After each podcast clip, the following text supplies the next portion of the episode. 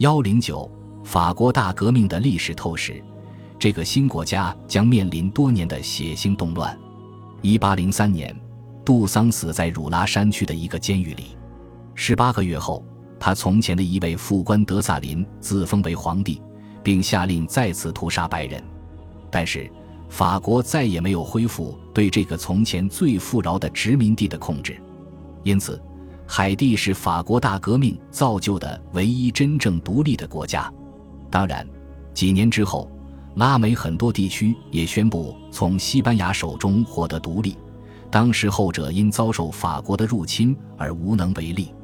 但是，推动这场独立运动的是大革命的继承人，而不是大革命本身，因为是拿破仑废除了马德里的正统王朝。尽管如此，拉美独立的奠基人使用的意象和语言很多源自大革命，如他们的权利宣言、宪法和三色旗。有一位独立运动的领导人曾担任过法兰西共和国的将军，并且从18世纪80年代起就梦想在自己的大陆发起革命。他就是米兰达。当这些领导人走入公众的视野时，他们宣扬的民族自由和独立理念已经在法国的邻国中深入人心。到19世纪前十年中期，大革命在法国之外的欧洲的冲击和影响还远未结束。不过，昔日的景观已经很难辨别了，整个国家被永远扫除了。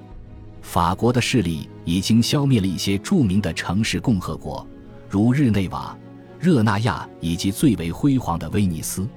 当大革命使法国孤立无助时，他的老盟友波兰被那些掠夺成性的邻居瓜分了。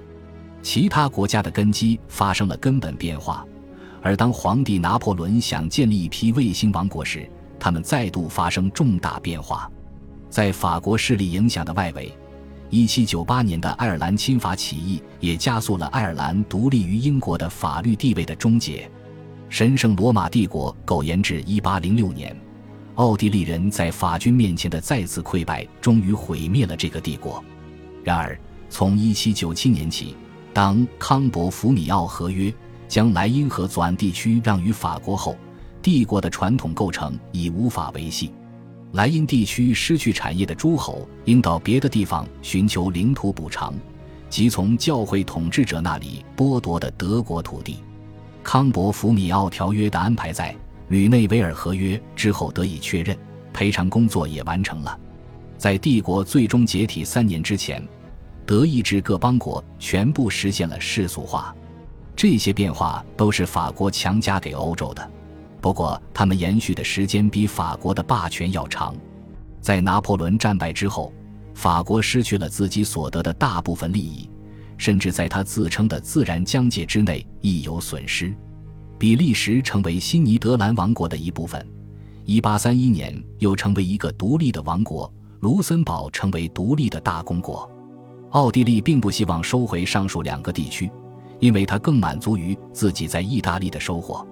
普鲁士继承了莱茵河左岸的大部分地区，没有人想重建这里的教会诸侯国，甚至复辟后的萨伏伊也重组为萨丁皮埃蒙特王国。在上述损失中，法国仅仅在1860年收回了萨伏伊。实际上，从长远来看，在法国革命者对欧洲发起的战争中获益的是他们的敌人，尽管他们曾自信地要摧毁这些敌人。表面上看，奥地利人一再遭受决定性惨败，但他们展现出几近神奇的恢复能力，其领土大为扩张，并支配中欧达半个世纪。普鲁士人在瓦尔密首次与法军直接交锋，于1806年遭受毁灭性失败。但是战争结束时，他们大大巩固了腓特烈大帝率先缔造的北德霸权，而且领土也远比原来广阔。俄国和西班牙则证明，法国的军事实力实际上是有限的。拿破仑入侵这两个国家的失败，标志着法兰西帝国开始走向没落。更为重要的是，海峡那边的英国仍然不可撼动，即便他的商品面临被排除出欧洲的危险。督政府最先尝试这个策略，拿破仑则将它发展成一种全面的体制。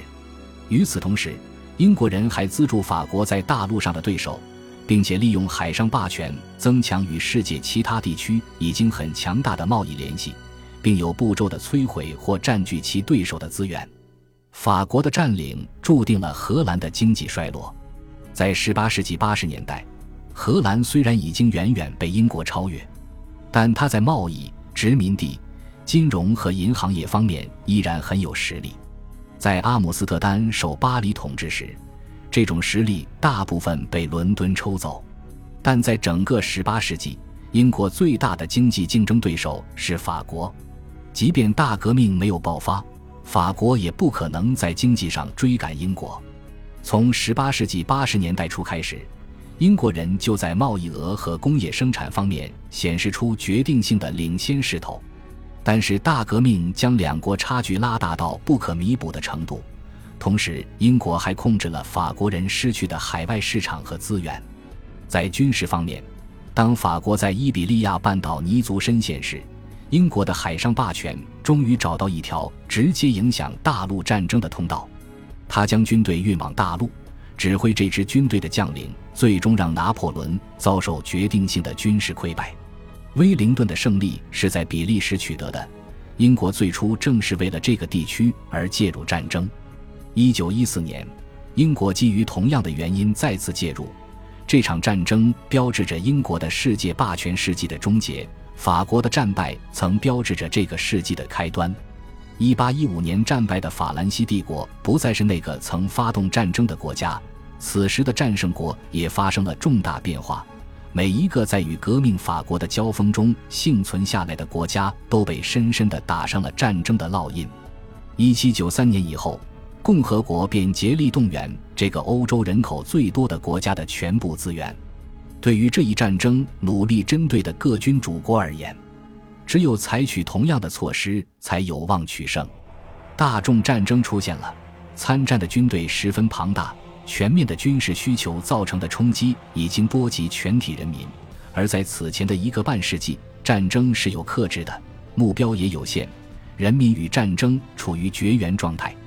正如克劳塞维茨指出的，在1793年，没有人想到建立这样的武装力量，战争突然之间再次成为人民的事物，为数达三千万的人民的事物，他们每个人都认为自己是国家的公民。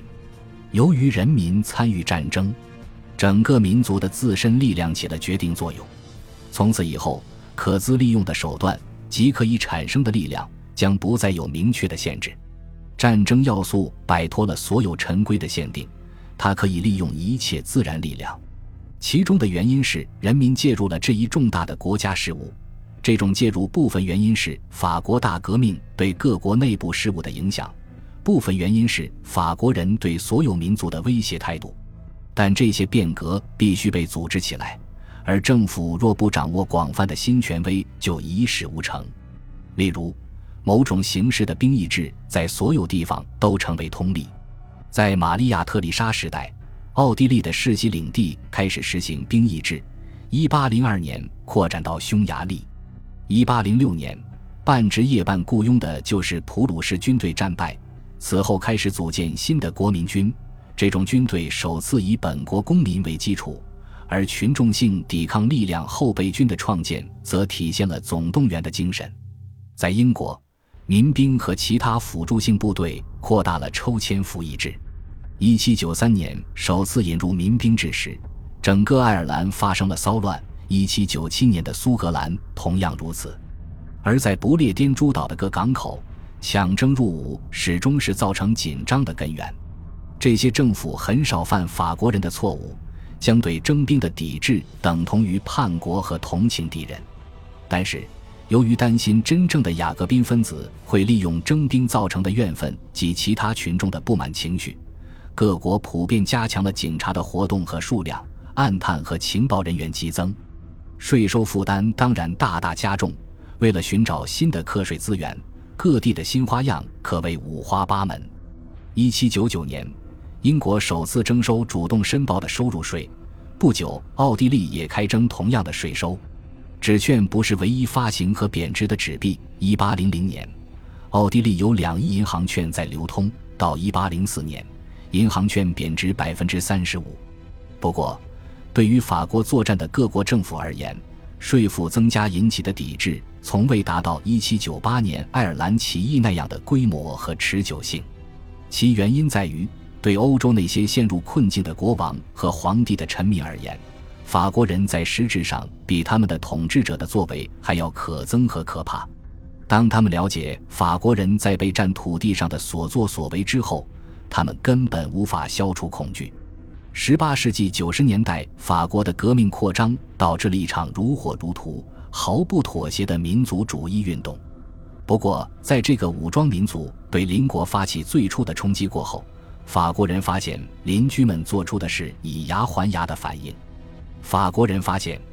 他们在一七八九年革命开始时宣布的民族主权原则，如今可以被其他追求民族主权的人民用来反对自己。在很早就实现风俗和语言统一的国家，如荷兰共和国、法国的所有榜样，实际上都强化了已经很强烈的爱国情感。有些国家在此前从未有过统一的地方，如意大利，法国的榜样向人们表明。陈旧的隔阂和分裂完全可以消除，首次缔造出一种强大的民族情感。意大利最早的民族主义者把实现目标的希望寄托在法国的势力之上，但后者的态度从一开始就模棱两可。一七九六年，米兰的法国新政权曾赞助过一次征文，主题是论述何为意大利的最佳政府。征文比赛的引言中有这样引人入胜的话。意大利几乎一直是外国人的家产，外国人总是以保护我们为借口而侵犯我们的权益，在赋予我们旗帜和动听的名称时，总是控制我们的家园。法国、德国和西班牙曾先后统治过我们，因此最好赋予某种能够最有力的抵抗侵略的政府。意大利民族主义雅各宾派的悲剧在于。当人民对法国侵略者的憎恶于1798至1799年席卷整个半岛时，他们却与可憎的外国人被视为一路货色。在其他地方，民众与知识界的民族主义者也不完全一致。法国最顽强的对手、最有效的抵抗者是志愿军，其中的重要原因正在于此。1809年，奥地利征召抗法志愿军，有15万人响应。三年后。俄国人可以给正规军补充四十二万兵员，这些人都愿意参军驱逐外来入侵者。唯有民族主义才能有效地反对民族主义。正如克劳塞维茨再次指出的，这样的战争一旦发生，就是生死搏斗。人民战争不承认油头粉面的旧君主们那些古老而狭隘的讨价还价得来的条款，这是未来的战争。法国大革命为这种战争开了头。恭喜你又听完三集，欢迎点赞、留言、关注主播，主页有更多精彩内容。